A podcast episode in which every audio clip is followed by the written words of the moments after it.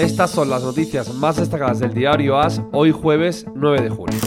En fútbol, en la UEFA Nations League, goleada de Bélgica 6-1 a Polonia y victoria de Países Bajos 1-2 ante Gales. Además, triunfo de Escocia 2-0 ante Armenia y Ucrania 0-1 ante Irlanda. Hoy turno para España ante Suiza con una defensa encendida en la previa de Luis Enrique al rendimiento de Eric García y en baloncesto Liga Endesa. El Barcelona venció 77-83 al Juventud en el tercer encuentro de semifinales del playoff y manda 2-1 en la serie. Mirotic sostuvo al conjunto azulgrana.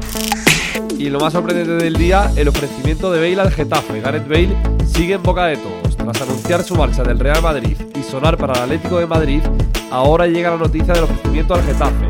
Así lo confirmó su presidente Ángel, Torres, que admitió haber hablado con su representante y que el club lo estudia. Es una posibilidad, El entorno del exmadridista desmiente tal ofrecimiento.